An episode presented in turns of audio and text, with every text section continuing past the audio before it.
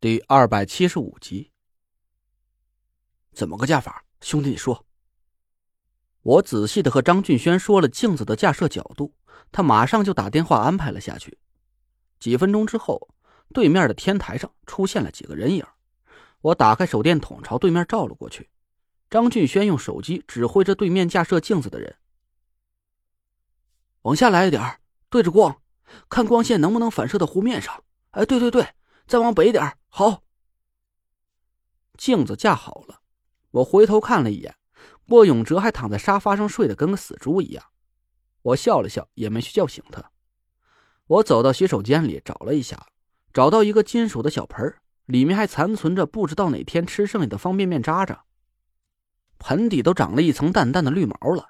我苦着脸把小盆洗干净，盛了一盆清水端到阳台上。我把小盆斜斜的放在阳台靠南的角上，伸出食指蘸了点盆里的清水，念叨了几句：“对金生坎水，覆灭离火象，灭。”我食指点在盆里，清水突然泛起一股凌冽的玄青色气息，随后一股雄浑的水行之力从盆里直射到对面天台的镜子上，哗的一下，对面天台的镜子反射出一道黑光。当然了。这道光普通人是看不见的，不然小区里的人呢还不都给吓疯了。镜子反射出的黑光直直照进人工湖里，水面上顿时笼罩着一层淡淡的黑雾，紧接着那两道火光就不见了。哎，灭了，灭了！张俊轩兴奋的大叫起来。我们顺着他指的方向看去，果然，湖面上的两点火光都不见了。整个人工湖静静的泛起幽暗的涟漪，看起来已经恢复了正常的模样。兄弟，你真行！哎，太好了，这火光总算是看不见了。张俊轩一边兴奋的大叫，一边给了我个熊抱。我笑了笑，拍拍他的肩膀，暂时算是松了口气。其实这件事啊，还没有算完全解决，只是我没敢告诉张俊轩，我怕他还心存忧虑。我只是暂时用坎水之象压制住了离火之象，坎水之象本身就是水的样子，覆盖在人工湖上不会出现让人感觉奇怪的视觉感受而已。至于我为什么不直接跑到对面天台施法制造坎水之象，那是因为天台暴露在露天里会产生的变数太多。比如说，一只鸟在盆里拉泡屎，或者是一阵大风吹过来把盆子吹翻了，那我的法术就失效了。我把法术下在郭永哲家里，只要他把天台收拾的干干净净的，每天在盆里加满水，这个法术就可以一直持续下去，直到我解决完了关外熊家，再回头来对付人工湖里的结界。张俊轩让天台的人加固了镜子，他挂了电话，连声对我道谢，非要拉着我出去吃一顿大餐庆祝一下。我的心情也放松了下来。虽然事情还没得到彻底解决，但至少目前这段时间不会再有人看到奇怪的火光了。我也算是没辜负张俊轩对我的信任吧。我刚要去叫醒郭永哲一起出去吃饭，突然夏天指着人工湖叫了起来：“快看，火光！火光又出现了！”我吃了一惊，赶紧跑到阳台的窗户边上。人工湖里不知道什么时候又泛起那两点火光，而且好像比刚才还更亮了。还没等我反应过来，突然我身子一震，感觉到一股汹涌而来的火星之气。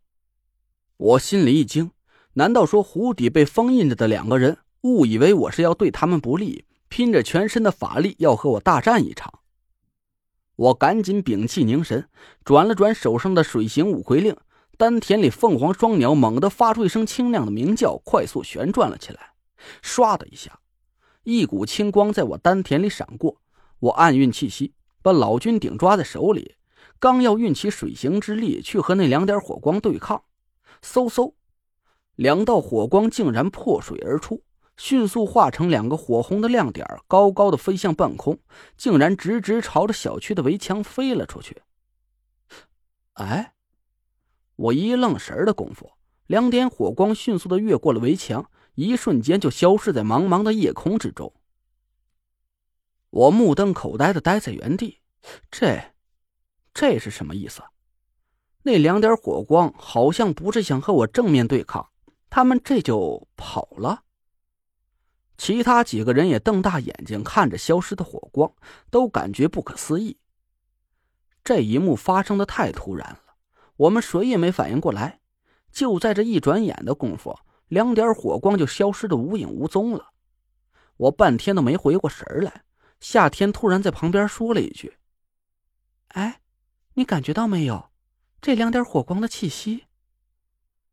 我马上接口道：“熟悉，我有种很熟悉的感觉。”嗯，夏天点点头说：“我一定在哪儿见到过这股气息，但是在哪儿见过，我又说不上来。”我很赞同夏天的话。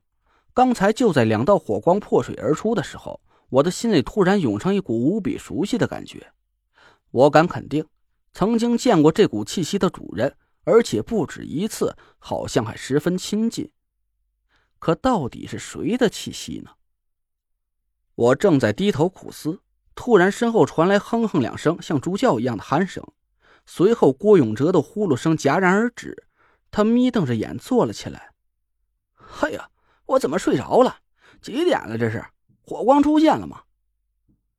我被他打断了思路，没好气的白了他一眼，说：“早就完事了，看你在和周公约会，就没打搅你。”“哎呦喂，你们怎么都没叫我呀？错过了，错过了。”郭永哲一声就叫了起来，他还埋怨上我们了。哥们儿就是小眯一会儿，其实就没睡着，我一直都醒着呢。